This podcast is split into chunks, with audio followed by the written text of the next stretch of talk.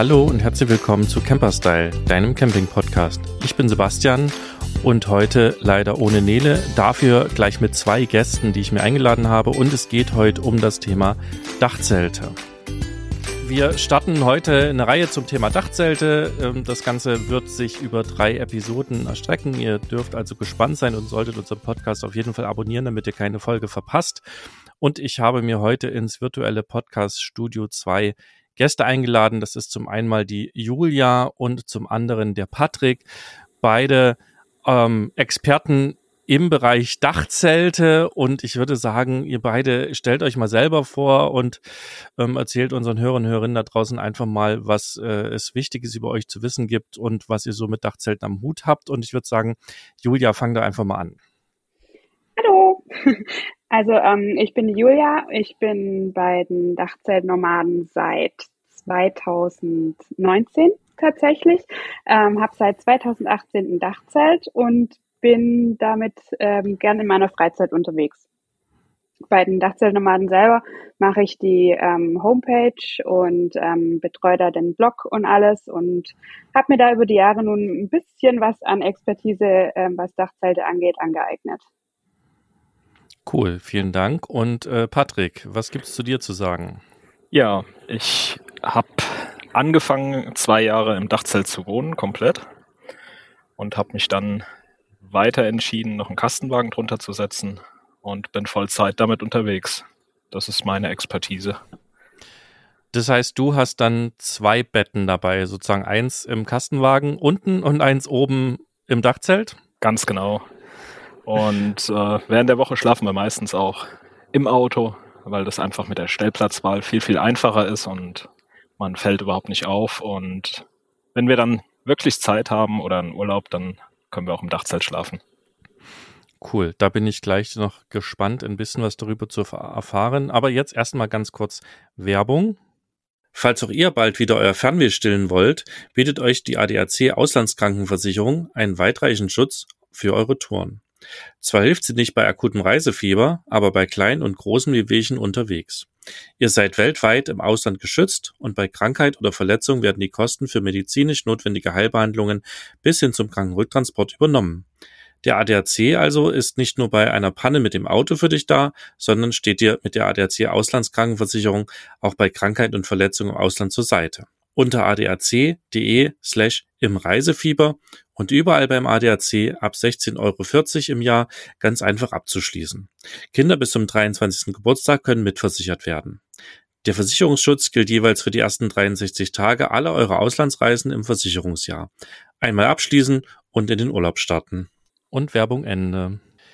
Ja, fangen wir doch erstmal an. Oder was mir gerade aufgefallen ist, ähm, äh, Julia, du hast gerade die Dachzeltnomaden angesprochen. Also wer von euch da draußen die Dachzeltnomaden nicht kennt, das ist ein Vereinigung von Fans von Dachzelten, oder? Also das heißt, ihr seid irgendwie, euch eint das Dachzelt und ähm, es gibt da irgendwie eine große Community, die ganz viele Dinge macht. Vielleicht könnt ihr auch im Laufe der Sendung dann noch ein bisschen was drüber erzählen. Das ist ja auch gerade spannend für alle, die sich mit dem Thema jetzt vielleicht nach unserem Podcast anfangen zu beschäftigen und ihr, ihr habt ja eine Webseite, wie du gesagt hast, wo es wahrscheinlich ganz viele Infos gibt und ihr macht so Camps. Also ähm, ich glaube, da werden wir im Laufe der Sendung noch ein bisschen was zu erfahren. Die, die erste Frage oder das erste Thema, auch wenn die Frage sehr, ja, schwierig, einfach, simpel klingt, was ist denn überhaupt ein Dachzelt?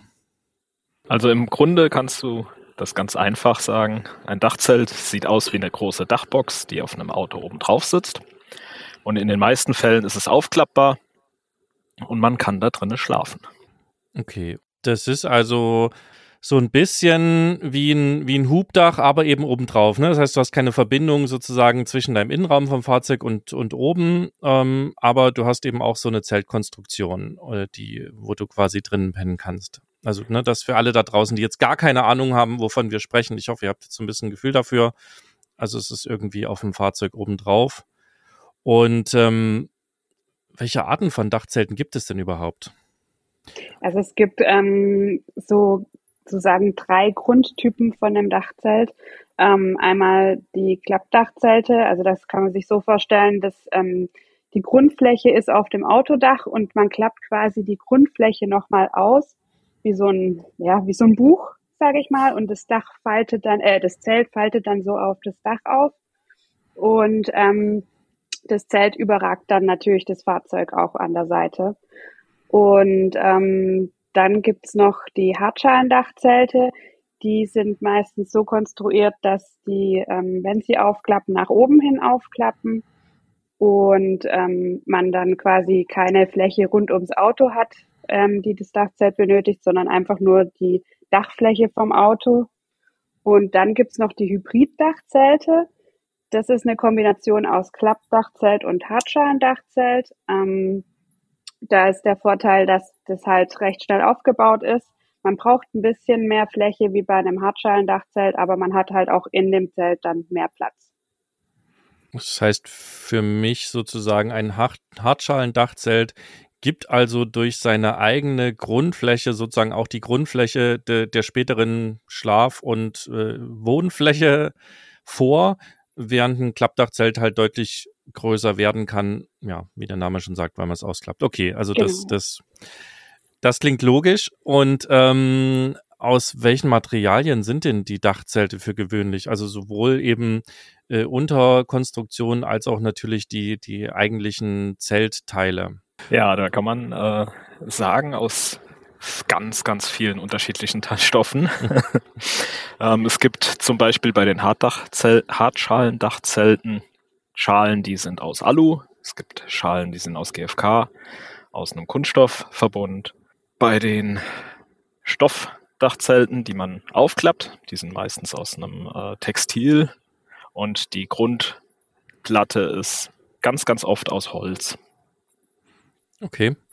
Und die, die Textilien, ist das so der klassische Zeltstoff, wie man ihn jetzt so von diesen Nylon, ne, ganz klassischen Nylon-Zelten kennt? Oder, oder gibt es auch unterschiedliche Stoffarten? Ähm, Julia, ähm, hast du da mm. Ideen und Ahnung? Also es ist nicht so ein dünner Zeltstoff wie jetzt bei den Bodenzelten, sondern ähm, meistens ist das ein bisschen dickerer. Also es ist ein äh, Baumwoll-Kunststoff-Gemisch äh, zu, glaube ich, 90 Prozent der Dachzelt. Also es gibt ganz selten welche, die wirklich zu 100 Prozent aus Baumwolle sind oder dann zu 100 Prozent aus ähm, einem Kunststoff, weil einfach wegen der Atmungsaktivität auch. Ähm, Wäre es nur Baumwolle, würde sich das Ganze einfach äh, bei Feuchtigkeit äh, recht schlecht verhalten. also sprich, ähm, es regnet halt dann rein und der Stoff saugt sich irgendwann mal voll und dann hast du halt ein nasses Zelt. Ähm, deswegen diese Kombination meistens aus Baumwolle und Kunststoff. Und wenn man nur diesen Kunststoff hätte, dann würde man da drin auch ähm, sehr stark schwitzen, sage ich mal, in, äh, in der Hitze. Ja. Das wären jetzt auch meine, meine nächsten Fragen gewesen äh, aus aktuellem Anlass. Wie, wie ist es da überhaupt mit der aktuellen, ich sag mal, Wärmeperiode?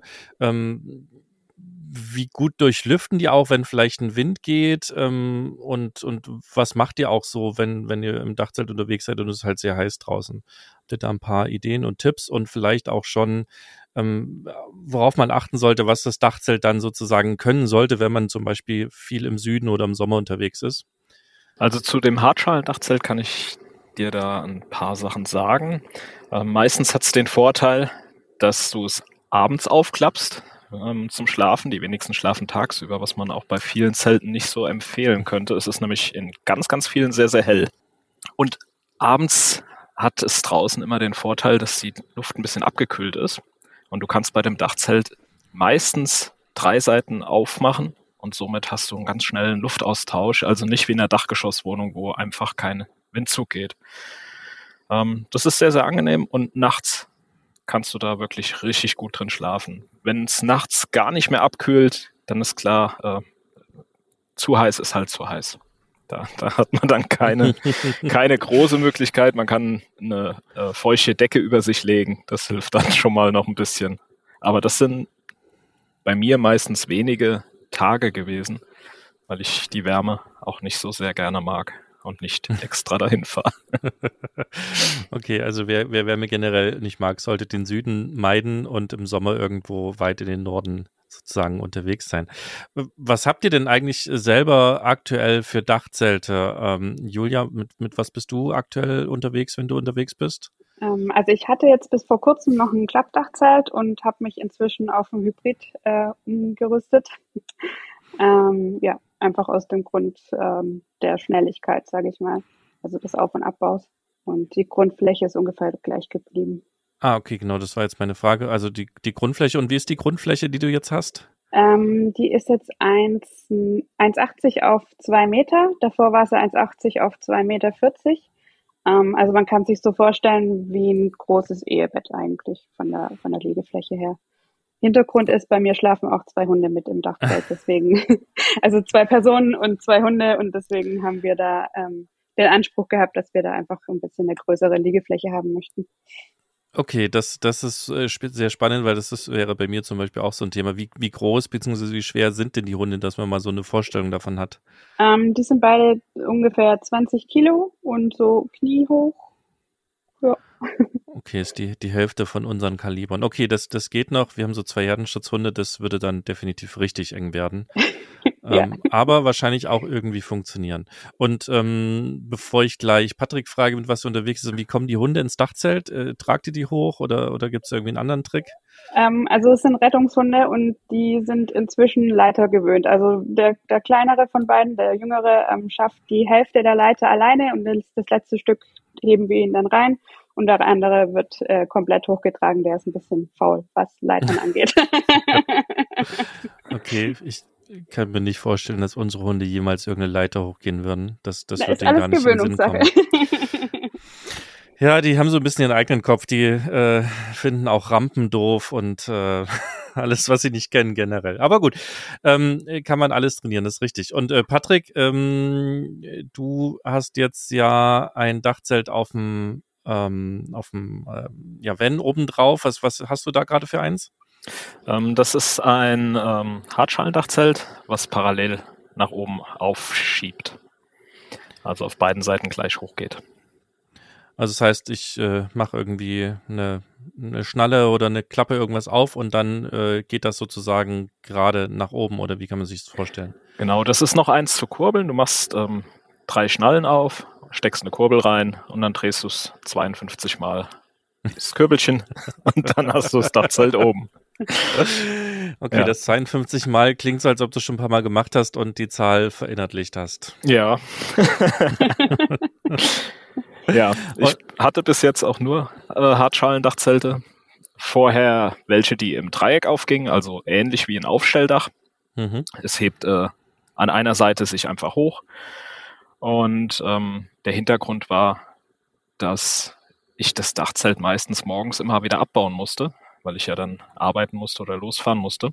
Mhm. Und ähm, die Hartschalendachzelte sind da einfach wesentlich angenehmer aus meiner Sicht, weil das viel, viel schneller geht. Also ähm, je nachdem, was für ein Dachzelt du hast, ist das innerhalb von zehn Sekunden geschlossen. Okay, das, das ist schon angenehm zehn Sekunden schließen. Und wie lange dauert das Öffnen jetzt bei dir mit der Hartschale? Ähm, bei der hier dauert das, würde ich sagen, eine Minute. Ähm, okay. Bei den Zelten, die ich vorher hatte, dauerte das zwei Sekunden. Okay, das ist, ja, also äh, zwei Sekunden ist natürlich super schnell, aber auch eine Minute ist ja doch, also ja. super schnell. Und Julia, bei dir, wie lange dauert Auf- und Abbau vom aktuellen Zelt? Vom aktuellen jetzt nur noch, hm, sagen wir mal, zwei Minuten. Also ich muss auch nur zwei Schnallen, äh, nee, halt vier Schnallen öffnen. Einmal die Hartschale, also ähm, das Hybridzelt hat eine Hartschale. Ähm, einmal die Hartschale antasten und dann fährt es durch Gasdruckfedern hoch und ich ziehe dann nur noch die Leiter raus und dann klappt sich das automatisch auf und dann ja, steht das Zelt. Und wie lange hat das Klappdachzelt vorher gebraucht, was du hattest? Ähm, zum Aufbauen, sag ich mal so fünf Minuten. Aber wir waren, ich muss dazu sagen, wir waren ein eingespieltes Team. Also bei Klappdachzelten sagt man eher so äh, mit Plane öffnen und allem drum und dran zehn Minuten und zum Abbau dann eher schon so 15 Minuten. Kann man gut rechnen, bis man den ganzen Stoff und alles wieder unter der Plane drunter hat. Und ähm, wenn man alleine ist, dann ja. Also 15 Minuten braucht man dann zum Abbau auf jeden Fall. Ist das ein Ein-Personen- oder ein Zwei-Personen-Job dann? Äh, beim Klappdachzelt ist es einfacher, wenn man zu zweit ist. okay. Und ähm, lasst ihr eure Dachzelte immer auf dem Fahrzeug oder, oder nehmt ihr die zwischendrin, wenn ihr irgendwie länger das nicht braucht, auch runter? Ich fange mal bei dir an, Julia. Mm, also ich habe es eigentlich äh, 24-7 oben drauf. Weil wir gehen auch, wir gehen hauptsächlich im Winterdachzelten tatsächlich. Also Herbst, Okay. Winter ist auch so eher unsere Temperatur, weil uns äh, der Sommer einfach viel zu heiß ist. Also jetzt nicht wegen Schlafen, sondern allgemein, wir sind nicht so die, auch nicht so die Hitzemenschen. Wir haben es lieber kühler. Okay, ich verstehe. Da kommen wir gleich nochmal drauf zurück. Das finde ich super spannend mit dem Winter. Und äh, bei dir, Patrick, na gut, da, da muss ich nicht fragen. Ihr, ihr lebt ja sowieso im, im Fahrzeug und demzufolge ist es halt wahrscheinlich einfach immer drauf und immer mit dabei, oder? Ganz genau. Ganz genau. Okay. So, jetzt, jetzt kommen wir mal kurz, kurz zu dem Winterthema. Das finde ich ja super spannend. Also ich persönlich bin ja eher der, der Wärmetyp, deswegen hocke ich auch in Portugal rum ähm, und äh, meide eigentlich eher die kühlen Gebiete und kann mir das auch gar nicht vorstellen mit dem Zelt oder mit dem Dachzelt im Winter. Aber ähm, Julia, wie, wie ist das so? Was, was sind denn die Herausforderungen? Also ich kann mir vorstellen, mit so ein bisschen Zeltplane wird's doch kühl. Auf der anderen Seite mit zwei Hunden äh, und nach Begleitung ist es wahrscheinlich gar nicht so schlimm, weil dann kuschelt man sich halt einfach enger zusammen, oder? Ja, also ähm, die Hunde liegen an mir dran, das auf jeden Fall.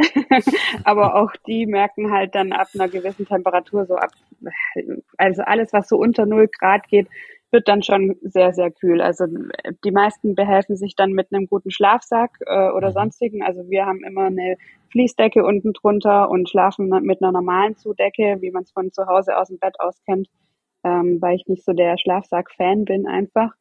Ähm, und wenn es dann halt richtig, richtig kalt ist, haben wir noch eine Standheizung, die in einer Alukiste ist, ähm, wo dann die heiße Luft ins Dachzelt geleitet wird. Die Alukiste ist dann quasi irgendwo außen am Fahrzeug und Genau, pu- puste dann sozusagen durch irgendeinen Schlauch oder irgendwas die, die Luft rein. genau, ja. Ist jetzt ja ganz cool, dass ich gar keine Ahnung davon habe, weil dann kann ich ganz viele naive Fragen auch stellen. Wie, wie ist das denn überhaupt? Ähm, also, wir nehmen jetzt mal so ein Hartschalendachzelt. So, das hängt jetzt auf meinem äh, Dachträger oben auf dem Auto drauf. Ist da dann irgendwie ein Lattenrost, eine Matratze, irgendwas eingebaut? Muss ich das alles immer reinlegen? Ähm, wie bequem liege ich denn da überhaupt? Ähm, äh, Patrick. Ja, gute Frage. Ähm, in den meisten ist eine Matratze mit drinne. Ähm, oftmals ist unten drunter noch ein Meshgewebe drinne, ähm, dass die Matratze unten drunter unterlüftet wird. Das ist aus meiner Sicht auch recht, recht sinnvoll, weil wenn du da oben eine feuchte Matratze drinne hast, dann fängt das an zu gammeln und das ist nicht so, so angenehm dann. Vom Schlafkomfort würde ich sagen, also da ist ja sowieso jeder anders. Der eine schläft härter, der andere lieber weicher. Ähm, für mich ist es wie in einem normalen Bett.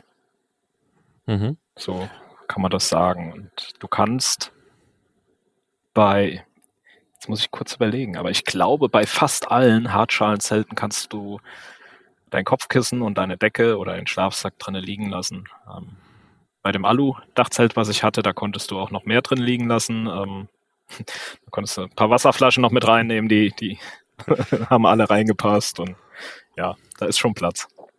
Okay, es kommt also dann wahrscheinlich darauf an, wie, wie hoch es sozusagen im geschlossenen Zustand ist. Je, je flacher es ist, desto weniger kann drin liegen bleiben. Und äh, noch eine, eine Frage, weil das wirklich auch so mein Thema ist. Wie dick ist die Matratze äh, jetzt in deinem Dachzelt, Patrick? Ich muss mir gerade die Hand vorhalten, um zu gucken, wie dick ungefähr. ähm, ich schätze so sieben bis acht Zentimeter wird die haben. Okay. Ja, also die Ja. meisten Dachzelte haben, egal welche Sorte Dachzelt es ist, haben so sechs bis acht Zentimeter Matratzendicke. Also das ist so das Standardmaß, sage ich mal, für Dachzeltmatratzen. Jetzt, jetzt habe ich mir zwar gestern eine neue Matratze tatsächlich für mein Bett gekauft, ähm, aber gerade aktuell auch keine Ahnung, wie hoch die ist. Ich schätze aber mal, dass sie mehr Höhe hat, aber ne, nur so ein bisschen, um sozusagen den Vergleich äh, für zu Hause zu haben. Also für mich ist das Thema Liegen echt ein großes Thema, weil ich schnell irgendwie zu Rückenschmerzen neige. Aber ich glaube generell, wenn da eine Matratze drin ist und die nicht nur einen Zentimeter dick ist, dann ist das, glaube ich, schon eine ganz coole Geschichte. Und ähm, wenn ihr auch sagt, ihr schlaft viel zu Hause, ist das eigentlich, ähm, ja, also klingt jetzt erstmal spannend für mich. Ich suche ja auch immer noch irgendwie nach einem, nach dem nächsten Camping, Fahrzeug, Schrägstrich Gerät und, und weiß noch nicht so ganz, wo es hingehen soll. Ähm, ich bin mal gespannt, ob äh, mich das Thema Dachzelt noch überzeugen kann. Mm, jetzt habt ihr gesagt, ihr habt die die ganze Zeit drauf. Ähm, wie ist das denn mit der Montage? Also kann ich das alleine machen? Ähm, muss ich zu zweit sein? Brauche ich Werkzeug dafür, wenn ich es quasi aufs Dach packen will? Ja, also ich habe das einmal alleine montiert, allerdings war es auf einem anderen Auto drauf und dann konnte ich es rüberschieben. Mhm. Ähm, das würde ich aber keinem empfehlen. Das ist wirklich sehr, sehr anstrengend gewesen. ähm, am besten ist es, wenn man, äh, also wenn das Auto nicht so hoch ist und mhm. wenn man dann zu viert ist, ähm, weil das musst du dir vorstellen, das hat meistens so 50 Kilo aufwärts. Ähm, du musst es hochheben und musst es oben auf die Dachträger drauf schieben können und dann ausrichten. Äh, das geht einfach mit vier Leuten viel, viel besser als mit zwei. Es geht mit Sicherheit auch mit zwei. Ähm, es geht ja auch alleine, aber das ist nicht so angenehm.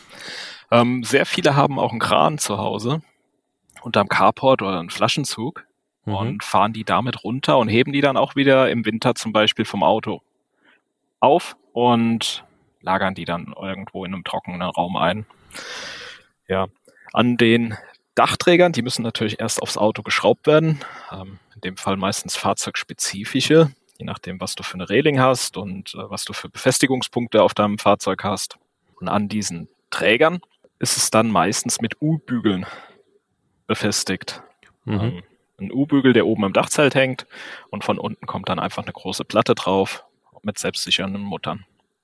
Ganz, also ganz einfach nicht, aber ziemlich einfach zu montieren. Ja, eine relativ einfache Geschichte. Also auch für, für alle, die das jetzt äh, nicht so richtig gerade im Blick haben, ihr habt ja hoffentlich eine Dachreling auf eurem Fahrzeug, also diese äh, links und rechts längs verlaufenden, ja, ich nenne es mal Befestigungsrohre, auch wenn das sicherlich fachlich nicht ganz richtig ist. Wenn ihr das nicht habt, dann ähm, ja, was ist, wenn man keine Reling hat? Gibt es noch, gibt's noch heute sowas wie, wie Dachgepäckträger, die man auch montieren kann? Okay, ihr, ihr nickt beide mit den Köpfen. okay, ja, also, ähm, also mein Bus zum Beispiel hat jetzt obendrauf T-Träger, so nennt sich das. Äh, das sind so ganz kleine Befestigungspunkte, vielleicht so groß wie ein Daumen, in T-Form und da werden die Träger dran befestigt. Es gibt auch äh, immer noch Fahrzeuge, die Regenrinnen haben und da wird es an den Regenrinnen befestigt. Neuere Fahrzeuge, gerade ähm, PKWs gibt es auch, die sind windschnittiger gemacht und da werden die Dachträger, die greifen oftmals in die Türen rein. Ähm, also okay. alles ein bisschen stylisch und speziell. Aber man findet quasi für jedes Fahrzeug auch irgendeine Lösung dafür. Also keiner, keiner muss ohne Dachzelt los, wenn er es, wenn er es nicht, nicht, nicht will, sozusagen. Ja, bei Cabrios ist es noch ein bisschen schwierig. Was sonst? ja, okay. Das ist meine das, Vorstellung. Das, das, führt das Cabrio ja selber wieder ein bisschen ad absurdum, oder? Aber äh, okay. Ähm, gut, aber ja, habe ich verstanden. Ähm, und was mich jetzt aber gleich noch dazu bringt, du hast jetzt gesagt, die, also so ein Dachzelt wiegt mindestens irgendwie 50 Kilogramm und äh, zu viert ist irgendwie ganz einfach oder äh, deutlich einfacher. Wie finde ich denn jetzt raus, ob das Dachzelt auf mein Dach also sozusagen gewichtsmäßig passt? Gibt es da irgendwelche Grenzen? Gibt es da irgendwo Informationen zu? Ähm, wie wie gucke ich, was bei mir passt? Also am einfachsten ähm, ist es, wenn man äh, im Internet äh, nachschaut, ähm, da einfach Dachlast und dann seinen Autotyp eingibt beim groß, bei der großen bekannten Suchmaschine. Mhm. Ähm, oder es steht auch tatsächlich in der Betriebsanleitung des Fahrzeuges. Also nicht im Kfz-Schein, wie viele immer denken, sondern in der Betriebsanleitung des Fahrzeugs. Ähm, da steht dann die dynamische Dachlast drin. Und das ist dann die, die aussagt, äh, wie schwer dein Dachzelt inklusive der Dachträger sein darf während der Fahrt. Okay, äh, genau, dynamisch, du sagst es gerade während der Fahrt, also dass ähm, bei der Fahrt wirken da ja auch ganz andere Kräfte wahrscheinlich drauf durch den Fahrtwind und so weiter. Und ähm, wenn das Fahrzeug dann steht und man das Zelt bewohnt, gibt es da auch irgendwelche Lasten, die ich beachten muss oder passt das eigentlich immer irgendwie? Also ich weiß jetzt nicht genau, ob es da Dachten hm. gibt. Ähm. Ja, es gibt noch eine Last, die du äh, beachten solltest. Das ist die Last der Dachträger. Also wenn der Dachträger jetzt nur 70 Kilo tragen kann und du gehst mit einer Frau oder eine Frau mit einem Mann oder einem Mann mit einem Mann oder eine Frau mit einer Frau oder zwei Kinder oder wie auch immer da oben rein, ähm, solltest du natürlich das Gewicht der Dachträger nicht überschreiten, weil die sich sonst anfangen können durchzubiegen oder durchzubrechen. Mhm. Ja, aber die meisten haben mehr und äh, das ist kein großes Problem dann. Okay, und vermutlich auch die Dachreling selber, die ist ja auf A- und B-Säule und teilweise C-Säule gestützt. Das dürfte vermutlich eine ganze Menge aushalten, weil so ein Fahrzeug sollte ja auch äh, quasi stabil bleiben, wenn es mal aus Versehen auf dem Dach liegt bei einem Unfall und von daher dürfte das klappen. Aber es war nochmal ein wichtiger Punkt, dass man dann eben beim Dachträger oder Dachgepäckträger, je nachdem, was man eben benutzt, dann nochmal auf die Gewichte achtet und zwar im belasteten Zustand. Also auf die Waage und gucken, wie viel da oben rein muss.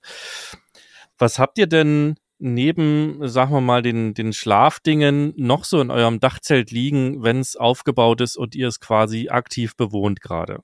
Ich äh, fange mal bei Patrick an. Also bei uns liegt da noch ein Brokkoli-Kuscheltier drinne und ein Elektroschocker. Das ist aber alles mit dem Dachzelt und der Frau eingezogen. Okay. Ähm, ja. Ich frage gleich nochmal nach. Äh, Julia, was, was ist bei dir noch alles drin? Ähm, eigentlich nur noch eine Akkubank fürs Licht.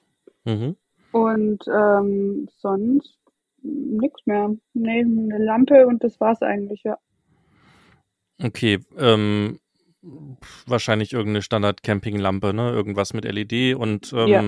leicht und kompakt. Äh, und der Elektroschocker, Patrick? Ja, der ähm, liegt da halt einfach so drinne und chillt. Okay, also der, Also wir haben, ich glaube, wir werden ihn nie brauchen und wir haben ihn nie gebraucht und äh, ja, der war einfach, der, der ist für den Kopf mit, mitgekommen. okay, ja.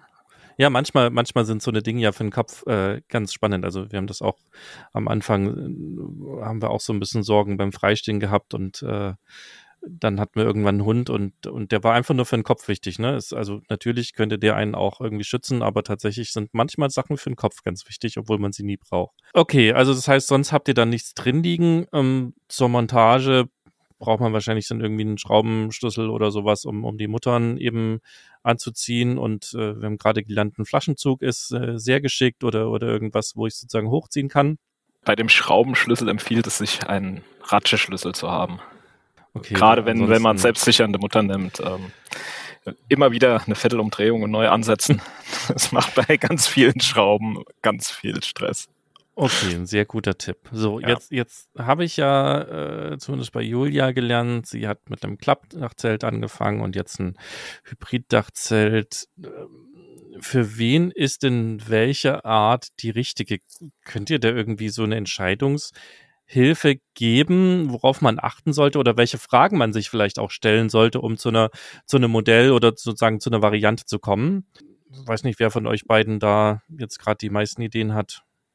Na, also es ist eigentlich, ähm, wie du schon gesagt hast, für jeden Nutzer, sage ich mal, passt ein anderes Dachzelt. Also man muss natürlich abwägen, will ich zum Beispiel ähm, viel frei stehen und schnell aufgebaut sein und dafür zum Beispiel weniger äh, Schlaffläche in Kauf nehmen, weil ich nur ein Pärchen bin, das im Dachzelt schläft. Oder bin ich eine Familie, die viel auf Campingplätzen unterwegs ist und da dann eher ähm, längere Zeit steht, dann kann man natürlich ein Klappdachzelt nehmen, was äh, größer ist. Hm? Ähm, aber wie gesagt, das sind alles Sachen, die die Leute selber sich überlegen müssen, was möchte ich, wie bequem möchte ich es haben und, und auf was möchte ich in gar keinem Fall verzichten, beispielsweise. Ja. Das kann ich auch so bestätigen. Ähm, wenn man wirklich auf eine, eine Tour geht, wo man jeden Tag weiterfährt, ähm, dann ist es mit einem mit einem Zelt, was schnell zusammenzuklappen ist, wesentlich einfacher, als wenn man dann immer wieder zusammenklappen muss und Reißverschlüsse drüber und weg verstauen. Wenn man etwas länger an einem Ort bleiben will, dann ist natürlich ein Zelt, was eine große Fläche bietet, was vielleicht auch übers Auto drüber steht, im Sommer Schatten spenden kann, im Herbst, Winter ähm, Schutz vor Regen, wo man auch noch ein Vorzelt dran bauen kann. Mit Sicherheit die bessere Alternative. Okay. Jetzt ganz kurz Werbung. Träumst auch du davon, minimalistisch die Welt zu erkunden und einfach überall dein Lager aufzuschlagen, wo es dir gefällt? Dann solltest du dir mal die Dachzelte von unserem heutigen Werbepartner Owen anschauen. Owen bietet Faltdachzelte und Hartschalendachzelte zu einem Top-Preis-Leistungsverhältnis. Der Aufbau gestaltet sich kinderleicht und ist mit wenigen Handgriffen erledigt. Im Inneren der Dachzelte findest du viele smarte Ablagefächer und durch das Panoramafenster kannst du nachts die Sterne zählen.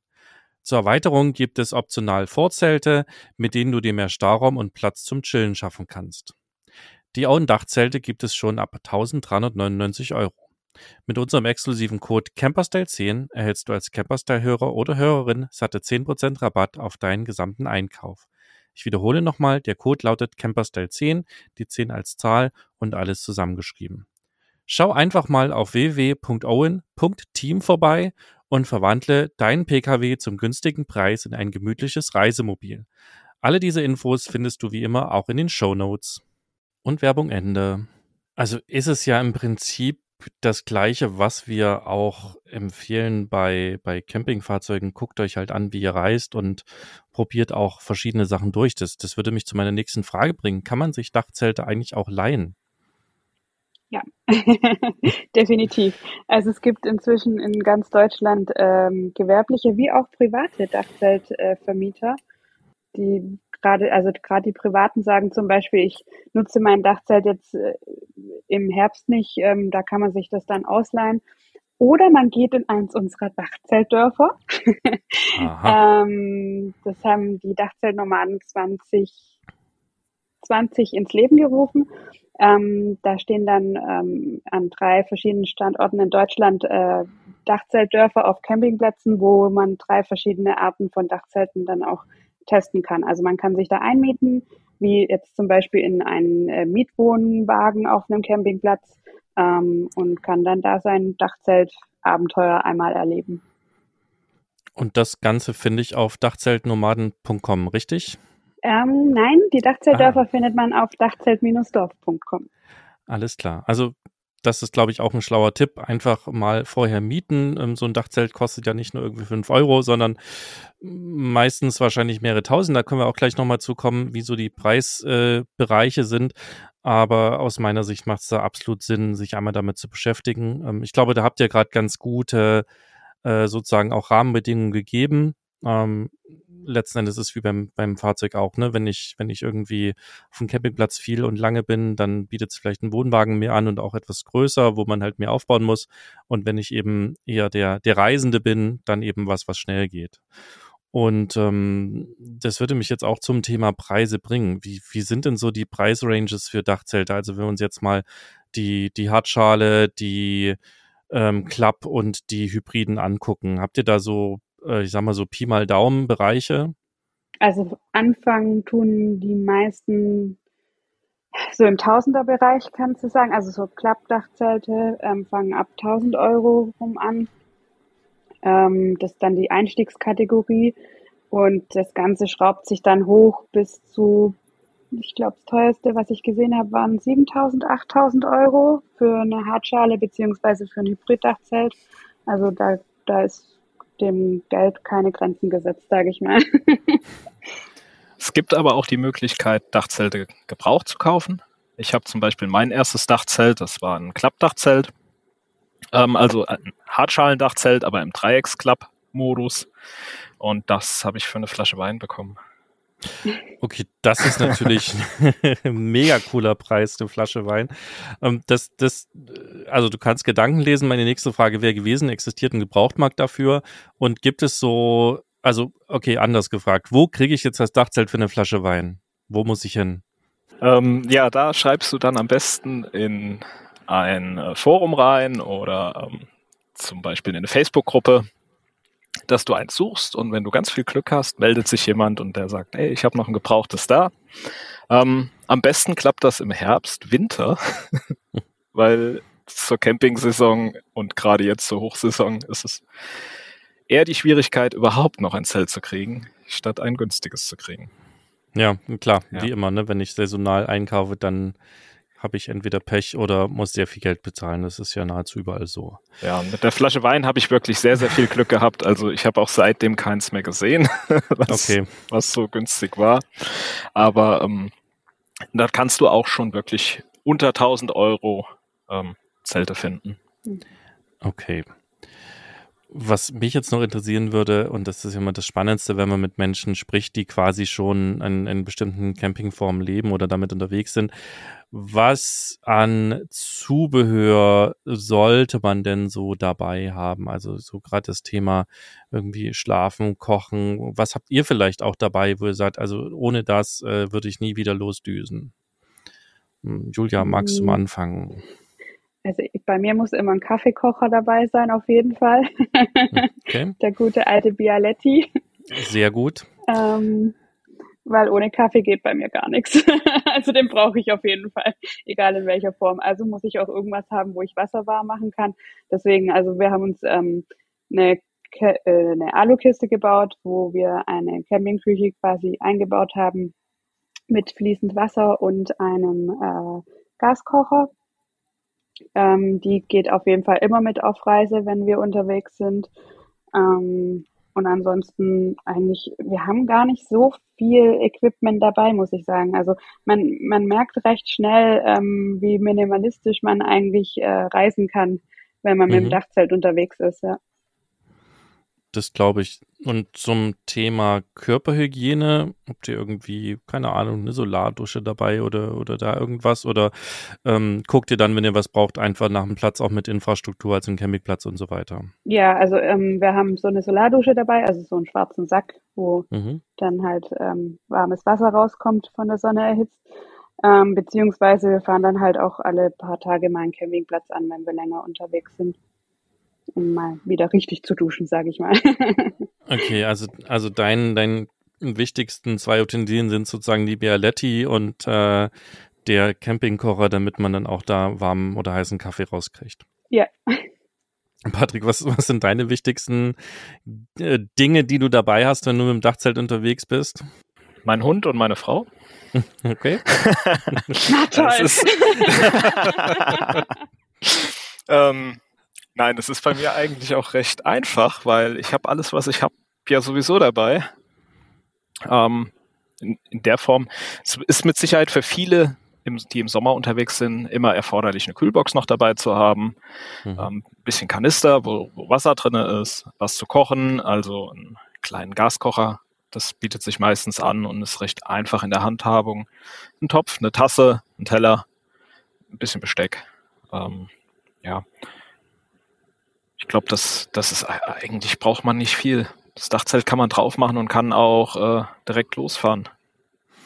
Für viele das bietet es sich auch an, ähm, wenn sie Verwandtschaft besuchen und wollen abends nicht nach Hause fahren. Also da muss es, man hat dann sein eigenes Bett und ist nicht in fremden Haus auf einer Couch, die eventuell unbequem ist und so. Das ist auch ein, ein Vorteil, den, äh, den du nutzen kannst, ohne viel dabei zu haben. Und habt ihr, das ist ein sehr spannendes Thema, habt ihr Erfahrung damit, äh, also ne, wenn wir jetzt, wir nehmen mal das mit dem, wir besuchen jemanden, haben das Dachzelt mit dabei, ist ja eine sehr, sehr coole Idee. Und stellt ihr euch dann eher sozusagen in die Auffahrt und damit aufs Privatgelände oder habt ihr auch schon Erfahrung damit, es einfach quasi auf der Straße sozusagen in der Parkbucht zu machen? Ja, also ich habe das situationsbedingt, äh, handhabe ich das. Generell ist mir immer recht, wenn es ruhig ist. Mhm. Ähm, das ist so das Hauptkriterium. Ich habe aber auch schon mitten in Bremen in der Nähe vom Hauptbahnhof geschlafen, am Straßenrand. Eine Nacht ging das und äh, morgens um sieben kam dann der Abschleppdienst für die Mülltonnen und hat die geleert. ähm, ja. Geht alles. Okay. Julia, bei dir? Also ich bin da meistens eher in Auffahrten, weil Klappdachzelt bedeutet mehr Platz. Da kannst du nicht mal kurz eben an der Straße parken. Das wird ein bisschen unpraktisch, sage ich mal. Also in einer Großstadt oder so habe ich ehrlich gesagt noch nie übernachtet. Bin ich auch eher Team Team nicht Stadt. Mir wäre es auch mittlerweile äh, zu laut einfach in der Stadt. Aber manchmal hat man vielleicht auch keine Wahl. Wie ist es denn generell mit dem Thema Freistehen? Also Wildcamping machen wir sowieso nicht ähm, irgendwo in der Natur rumcampen, aber Freistehen, also irgendwo ähm, quasi mal eine Nacht einfach nur pennen. Ähm, habt ihr damit gute Erfahrungen, schlechte Erfahrungen? Ist es schwierig mit dem Dachzelt? Vielleicht auch schwieriger, Patrick, bei dir, als wenn du nur mit dem Bus unter oder mit dem Van unterwegs wärst? Schwieriger. Ich, ich, ich will es, es ist ein bisschen umständlicher, weil wir haben den Gedanken, dass man, wenn man draußen übernachtet, nicht auffällt. Also mhm. ich möchte nicht, dass es so aussieht, dass wir uns da verhalten wie auf einem Campingplatz. Und ähm, nicht auffallen ist halt, wenn das Dachzelt offen ist, schon eigentlich nicht gegeben. Mhm. Das heißt, ich müsste morgens vor der Arbeit erstmal alles zusammenpacken, die Leiter wieder wegräumen. Und äh, das ist dann schon ein bisschen aufwendiger. Problematisch ist es an sich aus meiner Sicht nicht gewesen in der Vergangenheit. Also ich habe noch nicht einmal, dass ich angesprochen wurde, dass es jemandem nicht gepasst hat oder dass eine Polizei kam oder ein Ordnungsamt oder so. Das ist einfach nicht passiert und ich habe das halt auch zweieinhalb Jahre Vollzeit gemacht, also jedes Jahr 365 Tage. Es ist aber im Kopf immer so, also es fühlt sich nicht gut an, wenn das Dachzelt dann oben ist. Mhm. Ja, das stimmt schon. Ich möchte nicht, nicht negativ auffallen, möchte da keinen verärgern. Und da ist ein Bus etwas angenehmer, mhm. weil es ja. einfach nicht einsehbar ist, ja. Ja, verstehe ich gut. Wie ist das bei dir, Julia? Also bei mir ist es ein bisschen länderabhängig, sage ich mal. Also in Deutschland, ähm, gut, dadurch, dass es halt ein Klappdachzelt ist, brauche ich viel Platz um mich rum. Und äh, in Deutschland habe ich jetzt, glaube ich, mal so ein, zwei Wanderparkplätze in Beschlag genommen, sage ich mal, ähm, wo wir dann abends oder nachts aufgeklappt haben und morgens dann auch gleich früh wieder zusammengeklappt haben. Ähm, aber es waren sehr unruhige Nächte. Okay. für mich. Ähm, wo ich es jetzt schöner fand, war wirklich also so Norwegen, Schweden, wo du dann halt auch wirklich niemand, wirklich niemanden störst, weil ja niemand da ist. also da ist es halt dann gleich was ganz anderes. Ja, das ist natürlich so in einem eng besiedelten Land wie Deutschland äh, schwierig, weil da habe ich ja, also oder in vielen Ländern Europas ist es ja wirklich so, egal wo ich bin, ich habe immer irgendwie in Reichweite eine Siedlung oder Menschen. Und es ist, ist gar nicht so einfacher, wirklich weit weg zu sein. Und je weiter ich in den Norden hochkomme, desto einfacher wird es auch, das stimmt. Mhm. Mm, wie ist das denn, das Thema Tempolimits? Gibt es mit dem Dachzelt auf dem Dach irgendwie Geschwindigkeitsbeschränkungen oder irgendwas, was man oder wo man nicht schneller fahren sollte oder auch gesetzliche Vorschriften? Möchtest du, Julia, oder darf ich? okay. Also mit Tempolimit ist mir von der Seite nichts bekannt. Ähm, es wird relativ oder es wird als Ladung verstanden, was du mhm. transportierst. Mhm. Und in dem Fall bist du halt selbst verantwortlich dafür, dass deine Ladung nicht vom Auto fällt und du auch keinen anderen damit schädigst. Viele geben für Dachboxen und sowas immer an 100, 130 kmh als Richtgeschwindigkeit. Ich glaube, auch da kann man sich dran halten. Ich selbst bin mit einem Dachzelt auch schon mal an die 200 gefahren. Ähm, es geht, aber ich glaube, man sollte es nicht drauf anlegen und nicht dauerhaft machen. Okay. Julia? Ähm, ja, also ich bin jetzt noch keine 200 mit dem Dachzeit gefahren. ähm, ich fahre eher so 120. Also die meisten Hersteller ähm, empfehlen auch den Richtwert 120, 130. Ähm, gesetzlich gibt es da nichts, wie Patrick schon gesagt hat. Ähm, und wir hatten auch schon so ein paar Geschichten in der Facebook-Gruppe, dass Dachzelte nicht richtig montiert waren und dann eben auch auf der Autobahn schon gelandet sind. Deswegen, ja. Also ich fahre lieber mit 120 gemütlich durch die Gegend und weiß mein Dachzelt sicher auf dem Dach und nicht auf der Autobahn, auf dem Boden. Das ist auch okay. ein wichtiger Punkt, cool. äh, gerade, Entschuldigung, ja, der, ist mir gerade gekommen bei der Ladungssicherung. Ähm, mir ist es schon ein paar Mal aufgefallen, dass die Dachzelte sich nach einer gewissen Zeit ein bisschen gelockert haben. Das ist nicht viel und es ist nicht bei allen Zelten, aber ähm, das sollte man immer wieder mal kontrollieren, gerade wenn man es länger drauf hat und wenn man dann auf der Autobahn unterwegs ist. Das ist auf jeden Fall sinnvoll, wenn es nicht wegfliegt. Das heißt, die Befestigung vom Dachzelt sozusagen auf den Dachträgern, die hat sich dann also irgendwann so ein bisschen gelockert. Ja, genau. Okay, also das heißt, den Ratschenschlüssel immer mit dabei haben und, und einfach alle keine Ahnung, je nachdem, wie viel man fährt, paar Tage, paar Wochen sozusagen einmal alle, alle Muttern nachchecken, um ganz ja. sicher zu gehen. Und auch die Dachträger. Bei einem Dachträger ja. ist es mir passiert, dass er sich gelöst hatte und ein bisschen okay. verschoben hat. Ja. Okay, also ähm, ja, man, man hat ja eigentlich auch die Pflicht, ne, sich vor, vor Abfahrt sozusagen von der verkehrssicheren oder Verkehrstauglichkeit äh, Ladung und Fahrzeug zu versichern. Okay, ähm, jetzt gucke ich gerade mal meine schlaue Liste, ob Nele noch Fragen hatte. Ähm, wie sieht's denn noch mit dem Thema Autarkie äh, aus? Habt ihr irgendwie, also Julia, du hast ja vorhin schon gesagt, irgendwie habt eine, eine Powerbank dabei fürs Licht. Habt ihr sonst irgendwie was dabei neben ähm, Wasserkanistern, die ihr gerade angesprochen habt, um etwas autarker zu sein und vielleicht nicht auf jedem Campingplatz immer äh, Strom und so weiter zu brauchen? Ja, also wir haben ähm, keine Zweitbatterie, wie es viele in ihrem Auto haben, sondern eine sogenannte Power Station.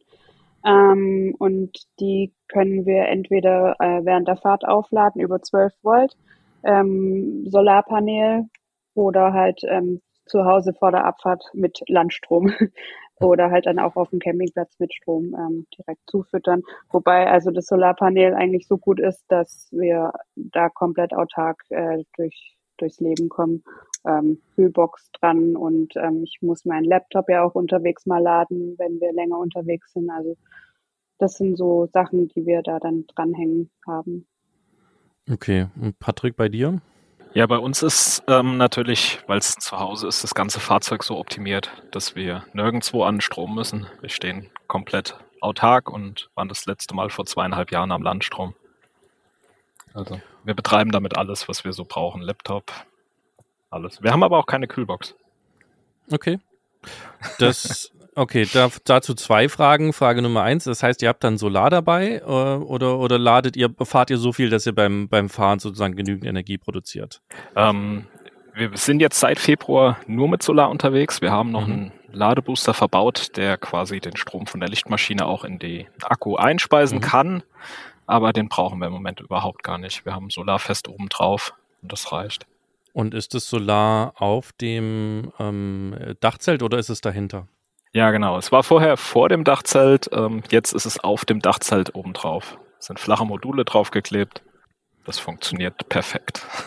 Ist ja an sich auch eine ziemlich schlaue Idee, das vielleicht sogar dann, wenn man es regelmäßiger nutzt, fest zu verbauen. Wobei, ja, eigentlich will man ja auch manchmal lieber wieder im Schatten parken, ne? gerade wenn es jetzt so heiß ist. Ja, ist ein zweischneidiges Schwert, die Module fest zu verbauen. Da muss aber, glaube ich, auch jeder wieder nach seinem äh, oder seiner Reiseart gucken, was, was die beste Lösung ist. Ich, ich fand persönlich auch das mobile Solarpanel mit einem langen Kabel immer ganz angenehm, weil dann konnte man im Schatten parken und, und hat trotzdem Solarstrom geerntet.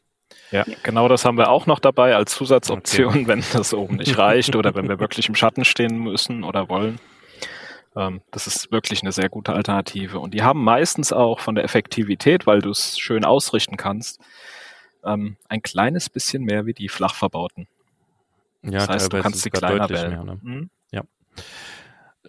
Dann bleibt für mich jetzt noch so ein bisschen das Thema Witterung und vor allem ein bisschen extreme Witterung. Also ihr habt ja vorhin schon gesagt, im Winter, das geht so, ab 0 Grad wird es ein bisschen kühler, da muss man dann eben schauen, dass man ähm, sich dick einpackt und irgendwie einen dicken Schlafsack und so weiter hat. Wie, wie schaut es denn aus bei Gewitter? Ist wahrscheinlich ein Dachzelt keine gute Idee, äh, sich da aufzuhalten, oder? Nee, nicht wirklich. ähm, also während dem Gewitter empfiehlt man eigentlich, sich dann ins Fahrzeug zu begeben. Also mhm. Also wenn es wirklich direkt oben drüber ist über einem. Und das bekommt man ja dann mit. Also meistens ähm, zieht es ja dann her oder man hat auch die guten Wetter-Apps, wo man inzwischen ja schauen kann, ähm, ob und wann ein Gewitter kommt. Ähm, aber ich muss tatsächlich sagen, ich war so unwissend und habe in meinem Norwegen-Urlaub mal ein äh, ein Gewitter im Dachzelt miterlebt. Ähm, okay. ähm, es ist Gott sei Dank nichts passiert, aber ähm, das werde ich jetzt auch nicht mehr machen. Ja, ich, ich hatte dazu mal eine Podcastaufnahme ähm, zu generell Campen und Gewitter und ich hatte dafür recherchiert, wie viele oder wie hoch die Wahrscheinlichkeit ist, beim Campen im Dachzelt von einem Blitz getroffen zu werden. Und äh, die Wahrscheinlichkeit ist viel, viel, viel höher, beim Spazierengehen getroffen zu werden, als es wirklich unter einem Prozent. Ziemlich gering. Okay. Also ist immer blöd, wenn man der, der, der eine ist, den es gerade erwischt. Aber okay, also nehmen wir mit, also das Risiko, also das Risiko ist da, man ist exponiert wahrscheinlich und so weiter, aber ähm, es muss dann schon alles dumm laufen. Ja gut, aber wie das immer so ist mit Wahrscheinlichkeit, ne?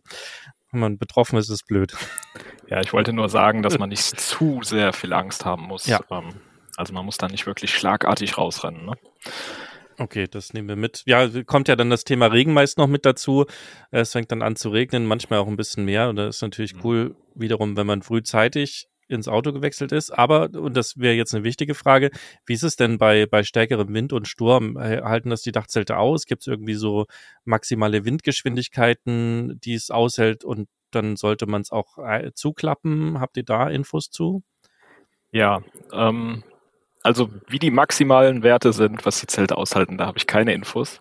Aber ich habe schon bei ganz schön viel Wind im Dachzelt geschlafen und ähm, man kann das relativ gut abschätzen. Ähm, wenn alles wackelt, sollte man zusammenklappen.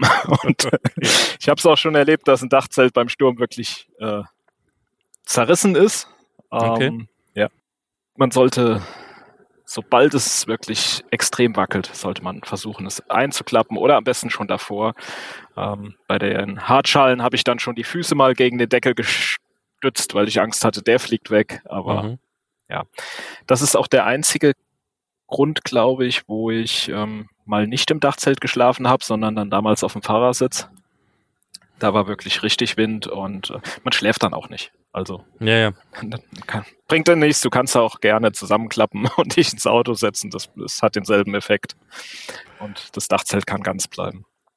Ja, das stelle ich mir gerade auch äh, schwierig vor. Also wir, wir haben auch schon in unserem Campingleben so zwei, drei Nächte gehabt, wo wir im festen Wohnmobil äh, nicht geschlafen haben, weil so der Sturm ging und man vielleicht auch dummerweise eine exponierte Lage zufällig äh, in der Nähe von Klippen hatte. Ähm, das mag ich mir mit dem Dachzelt gar nicht vorstellen. Aber gut, das mit dem, sobald alles wackelt, äh, abbauen und, und einfach so ein bisschen die Geschwindigkeiten im Auge behalten. Also man merkt ja auch meistens, wenn Sturm aufzieht, das, das kündigt sich ja häufig an und ähm, äh, wenn man so eine App wie Windy zum Beispiel benutzt, also die habe ich sehr gerne, dann, dann sieht man ja auch ganz gut, was auf einen zukommt und kann sich dann darauf einstellen. Hast du da noch Ergänzungen, Julia? Ähm, nee, tatsächlich nicht. Ich habe noch nie bei einem Sturm in einem Dachzelt geschlafen. Was ich mal gesehen habe, ist, dass ein Dachzelt bei Sturm ähm, wirklich weggeflogen ist. Also nicht weggeflogen, aber es ist halt zusammengekracht, weil irgendwann natürlich die Stangen dann nicht mehr durchgehalten haben im aufgeklappten Zustand. Ja. Ja, es ist ja auch auf Campingplätzen dann, wenn man da zum Beispiel steht, wieder so, dass man häufig ja auch geschützter ist. Äh, ne, da gibt es irgendwie Bäume und Gebäude und so weiter, die ja auch den Wind wieder ein bisschen bremsen und äh, man muss halt einfach auch gucken, wie man steht, wie exponiert man vermutlich auch ist. Hm, bringt oder das bringt mich jetzt eigentlich zu meiner letzten Frage und dann habe ich schon alles gefragt, was mich interessiert hat und zwar brauche ich irgendeine spezielle Versicherung fürs Dachzelt? Ist es sinnvoll oder ähm, kann ich mir sowas eigentlich schenken und gibt es sowas überhaupt? Also bei den meisten Kfz-Versicherungen ist es ähm, tatsächlich schon mitversichert inzwischen als Ladung. Ähm, da muss man aber wirklich seine ähm, Kfz-Versicherung mal fragen. Ähm, vor ein paar Jahren war das noch relativ unbekanntes Dachzelt und deswegen wussten die teilweise selber nicht, ähm, wie es mitversichert ist. Ähm, also bei meiner zum Beispiel ist es mitversichert. Ähm, dann gibt es inzwischen auch spezielle Dachzeltversicherungen, ähm, die wirklich das Dachzelt versichern, auch glaube ich, Patrick, äh, gegen Diebstahl gesichert, ähm, also versichert ist, ja. Ähm, genau, die sind jetzt inzwischen aus dem Boden gesch geschossen ähm, und da kann man sich sein Dachzeit ganz cool versichern lassen. Habt ihr sowas? Nö. Nein. okay, das, das lasse ich dann so stehen. Also unser ähm. Dachzelt ist auf 2,30 Meter Höhe. Und wer das schafft, da alleine runterzuholen und die Schrauben alle zu lösen, der hat es auch verdient. okay, das ist auch eine, eine sehr spannende Einstellung. Ähm, also ich bedanke mich erstmal jetzt bei an der Stelle ganz herzlich, dass, dass ihr hier im, im virtuellen Studio wart und äh, so viel äh, mir und auch hoffentlich den Hörern und Hörerinnen zum Thema Dachzelt erzählt habt. Äh, was mir jetzt bleibt, ist euch zu fragen, was würdet oder wollt ihr äh, Neueinsteigern zu dem Thema gerne noch mitgeben zum Thema Dachzelt? Ähm, Patrick. Ja, also Neueinsteiger, die damit noch überhaupt keinen äh, Punkt oder einen Bezugs Sache hatten, die sich nicht vorstellen können, welches Zelt überhaupt das Richtige ist, da würde ich sagen, probiert's aus. Mietet euch mal ein Klappdachzelt, mietet euch mal ein Hartschalendachzelt, ein Hybriddachzelt eventuell, wenn ihr mehr Platz braucht. Und probiert es einfach aus, wie ihr damit zurechtkommt. Ihr könnt natürlich auch immer auf äh, Treffen fahren, da gibt's ganz viele. Da wird die Julia vielleicht gleich was zu sagen. Da kann man sich mit ganz vielen Gleichgesinnten austauschen und Erfahrungen gegeneinander halten. Und das bietet wirklich einen sehr, sehr guten Vergleich, um einen guten Start da rein zu haben. Es gibt nur ein Problem. Die meisten, die jemals eins hatten, werden keins mehr, keine Übernachtung draußen mehr ohne Dachzelt machen. Suchtpotenzial. Cool. Also wenn das das größte Problem ist, dann ist so alles super. Und Julia, was, was würdest du Neueinsteigern noch mitgeben? Ja, ähm, genau. Also einfach mal testen und sich gar nicht so viele Gedanken machen über das Wie oder was. Ähm, einfach sich äh, fallen lassen, es ausprobieren, zu einem Dachzeltnomadentreffen kommen, genau. Ähm, wir haben jetzt im August wieder ein Treffen und im September haben wir ein relativ großes Treffen, wo wir auch ein paar Händler, also Dachzelthändler äh, da haben werden. Ähm, einfach mal angucken. Es gibt ja die ganzen Campingmessen, wo man sich Dachzelte angucken kann. Ähm, ja, und sich gar nicht so viel Gedanken über das ganze Equipment machen. Also das fällt mir in letzter Zeit sehr stark auf, dass viele gleich, ähm, oh, ich brauche eine Powerbank, ich brauche Solarpaneele, ich brauche eine Küchenkiste, ich brauche keine Ahnung, das ganze, den ganzen Schnickschnack, den wir uns nach Jahren erst angeeignet haben, weil wir gemerkt haben, wir brauchen, äh, möchten die sich alles gleich äh, anschaffen. Und nee, es ist nicht so. Kauf dir dein Dachzelt, leg dir zwei Kopfkissen rein und eine Decke und fahr los. Und dann wirst du merken, was du brauchst und was du nicht brauchst. Das Schöne ist ja, also gerade wenn wir in Europa unterwegs sind, ist es ja fast egal, wo wir sind. Wir können alles, was wir vergessen haben, auch vor Ort oft nachkaufen. Vielleicht nicht immer in der perfekten Variante, aber ne, also das, das kann man nahezu überall nachkaufen. Deswegen finde ich das auch sinnvoll. Klar, man kann sich gut ausstatten, aber ähm, ist es schlauer zu gucken, was man braucht, sonst hat man auch viel zu viel Kram dabei, den man einfach nicht nutzt und der, der Gewicht äh, nutzt, der mehr Sprit kostet, der mehr Platz kostet und so weiter. Ja, super. Vielen lieben Dank euch beiden nochmal. Das war super spannend. Ähm, ich bin auf die nächsten Episoden zum Thema Dachzelt gespannt. Ich hoffe, ihr da draußen, liebe Hörerinnen und Hörerinnen, auch. Dann äh, verabschiede ich mich äh, schon mal hier aus dem Studio bis zur nächsten Folge, hoffentlich dann auch wieder mit Nele. Und äh, jetzt abschließend nochmal das Wort an Patrick und dann an Julia zur Verabschiedung. Ladies first. ähm, ja, ich hoffe, euch hat der Podcast ein bisschen gefallen und ihr habt die ersten Grundkenntnisse zum Thema Dachzelt bekommen. Ähm, wenn ihr noch weitere Infos braucht, dann schaut gerne mal auf dachzeltnomaden.com vorbei. Es ist eine riesige Informationsplattform ähm, und ja, da werdet ihr auf jeden Fall fündig werden. Ja, dem kann ich mich nur anschließen und ähm, viel Spaß beim Dachzelten.